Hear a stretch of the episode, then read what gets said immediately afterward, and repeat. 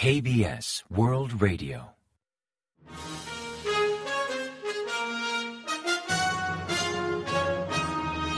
Informativo de KBS World Radio. Bienvenidos un día más al informativo de KBS World Radio. Les habla Javier Castañeda y tras el saludo les avanzamos los principales titulares del día 19 de octubre. El gobierno aumentará las ayudas a hospitales universitarios regionales. Jun se reúne con expresidentes de la Asamblea General de la ONU. Estados Unidos valora un plan trilateral de urgencia ante amenazas de Corea del Norte y de China. Seúl plantea la repatriación de norcoreanos ante el Comité de la ONU.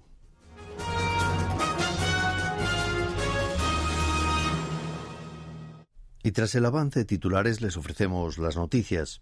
El presidente Yoon Suk-yeol ha presentado una estrategia para reforzar el sistema de salud, posicionando a los hospitales universitarios públicos de provincias como pilares básicos de la atención médico-primaria. Durante una conferencia estratégica celebrada el jueves 19 sobre innovación en la atención médica primaria, Yun enfatizó la urgente necesidad de reformar la atención sanitaria, pues muestra síntomas de declive. Indicó que ante la carencia de profesionales en sectores clave como pediatría y obstetricia, muchos ciudadanos se enfrentan a demoras en su tratamiento. Así insistió en la creciente disparidad de atención médica entre regiones, señalando que la atención médica primaria está en riesgo. Como posibles medidas, propuso situar los hospitales universitarios públicos regionales en el centro de la atención médico primaria. Concretamente habló de ampliar el número de plazas para estudiantes de especialidades médicas, de aumentar la capacidad de las unidades de cuidados intensivos y salas de urgencias, y también de garantizar apoyo financiero para reforzar el personal en esos ámbitos. Asimismo, anticipó un aumento en las tarifas de servicio médico primario y una reducción en la responsabilidad legal por accidentes médicos. Sin embargo, varias de estas propuestas, como el incremento de plazas en las facultades de medicina, encuentran fuerte resistencia y siguen en debate.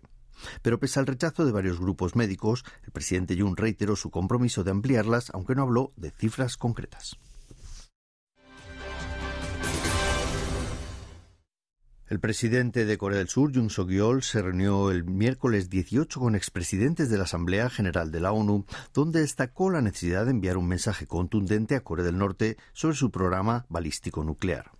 Mediante un comunicado, la oficina presidencial dio a conocer que Jun se reunió con Han Sung-soo, director del Consejo de Presidentes de la Asamblea General de Naciones Unidas, así como con Dennis Francis, actual presidente del 78 periodo de sesiones de la Asamblea General, y con Jane Cavan, presidente de la 57 sesión de la Asamblea General de Naciones Unidas. Durante el encuentro, Jun reiteró que Corea del Norte mantiene sus continuas provocaciones a un nivel sin precedentes y amenaza con lanzar un ataque preventivo nuclear contra el sur, enfatizando la necesidad de que la comunidad internacional se una para enviar un fuerte mensaje a Pyongyang y hacerle saber que no tolerarán el desarrollo ilegal de armas nucleares ni misiles. Fuentes de presidencia explicaron que la delegación de esta entidad coincidió en que las provocaciones deberían recibir una severa respuesta y se comprometieron a ofrecer un activo apoyo. El general Anthony Cotton, decimosegundo comandante del Comando Estratégico de Estados Unidos, ha expresado que Washington, Seúl y Tokio valoran debatir planes de emergencia para responder a las amenazas de Corea del Norte. Al ser preguntado en una reciente entrevista con Nikkei Asia sobre la pertinencia de un plan trilateral ante las provocaciones norcoreanas, Cotton explicó que consideraba esa propuesta como beneficiosa. También señaló que, además de Corea del Norte, sería esencial considerar analizar una posible colaboración con aliados y socios para responder a los desafíos procedentes de China. Nikkei Asia aclaró que este posible plan trilateral deriva de la declaración conjunta adoptada por Seúl, Washington y Tokio en la cumbre de Camp David del pasado mes de agosto, donde los líderes acordaron mantener frecuentes consultas para coordinar acciones ante desafíos, provocaciones y amenazas regionales que comprometan la seguridad y los intereses compartidos.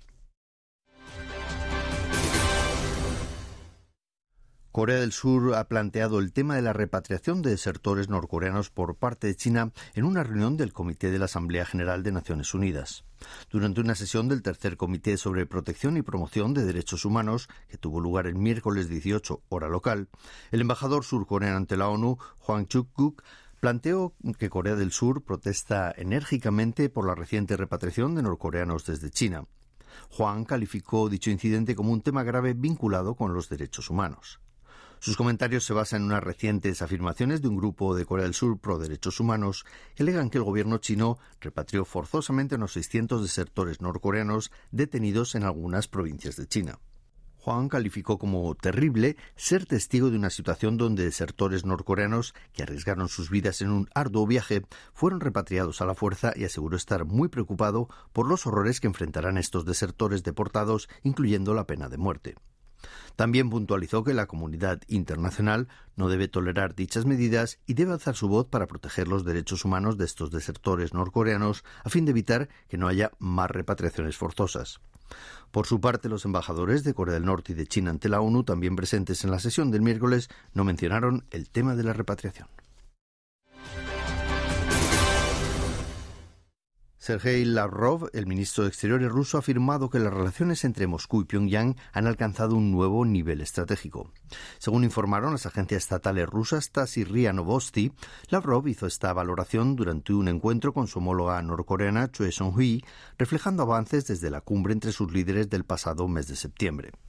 Lavrov recordó que la Unión Soviética jugó un papel fundamental en la independencia de Corea en la colonización japonesa hace 75 años y que fue el primer país en reconocer a Corea del Norte al apoyar su desarrollo en economía, ciencia, cultura y educación. También enfatizó la dedicación de Kim Il-sung y Kim Jong-il para consolidar las relaciones con Rusia. Por su parte, Choi Song-hui aludió a la visita de Lavrov a Pyongyang como una perfecta ocasión para concretar los acuerdos de la cumbre. Lavrov se encuentra actualmente en Pyongyang en una visita de dos días desde el miércoles 18. El Comité Financiero y Monetario del Banco de Corea ha optado por congelar el tipo de referencia en el 3,5% anual.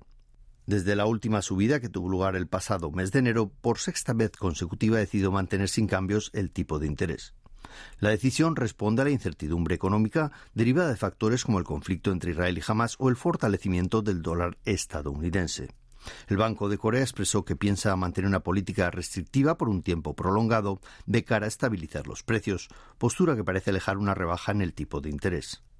En cuanto a la inflación, el banco señaló que la reciente tensión entre Israel y Hamas podría impactar en los precios del petróleo y retrasar el objetivo de llevar la inflación al 2%, meta que cada vez parece más lejana considerando que en septiembre ya alcanzaba el 3,7%. Pese a la fluctuación en el tipo de cambio dólar-won, el banco percibe que los riesgos en el ámbito no bancario han disminuido. La deuda de los hogares, que actualmente alcanza 1.800 billones de wones, ha mostrado un incremento constante durante los últimos seis meses, mientras que factores como la competencia de tipos disipan la presión de aumentar la tasa de referencia. Aunque el mercado anticipa una posible rebaja en los tipos de interés, el Banco de Corea no descarta futuros aumentos, enfatizando que ajustará sus decisiones a las variaciones de la coyuntura nacional e internacional. La emisora pública surcoreana KBS conmemora su 50 aniversario con la emisión de 624.000 sellos postales. La iniciativa se concretó después de que KBS presentara el pasado mes de enero una solicitud al Servicio de Correos de Corea, entidad que pasó la propuesta al Comité de Emisión de Sellos que dio luz verde. Según KBS, el costo de esta emisión fue cubierto íntegramente por Correos Corea, que además hizo cargo del diseño. El resultado muestra la historia de KBS con imágenes de la emblemática sede principal de la emisora en Yoido, Seúl, incorpora el lema 50 años juntos, su KBS, resaltando la conexión de la emisora con la audiencia durante medio siglo. El sello conmemorativo del 50 aniversario de KBS está disponible tanto en oficinas de correos como a través de la página web.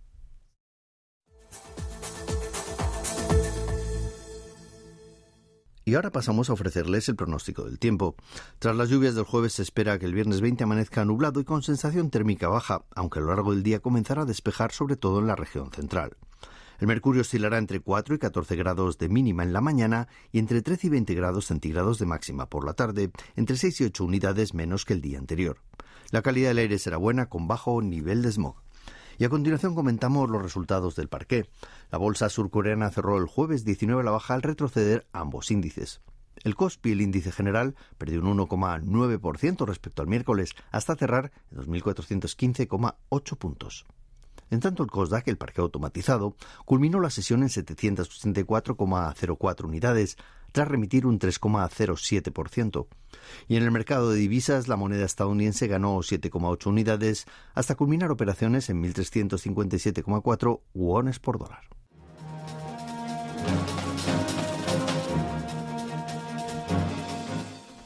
Y hasta aquí el informativo de hoy. Gracias por acompañarnos y sigan en la sintonía de KBS World Radio.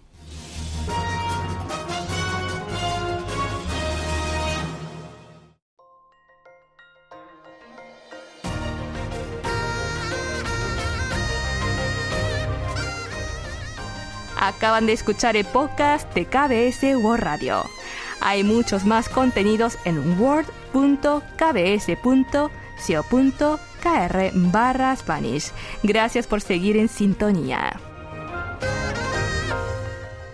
KBS World Radio.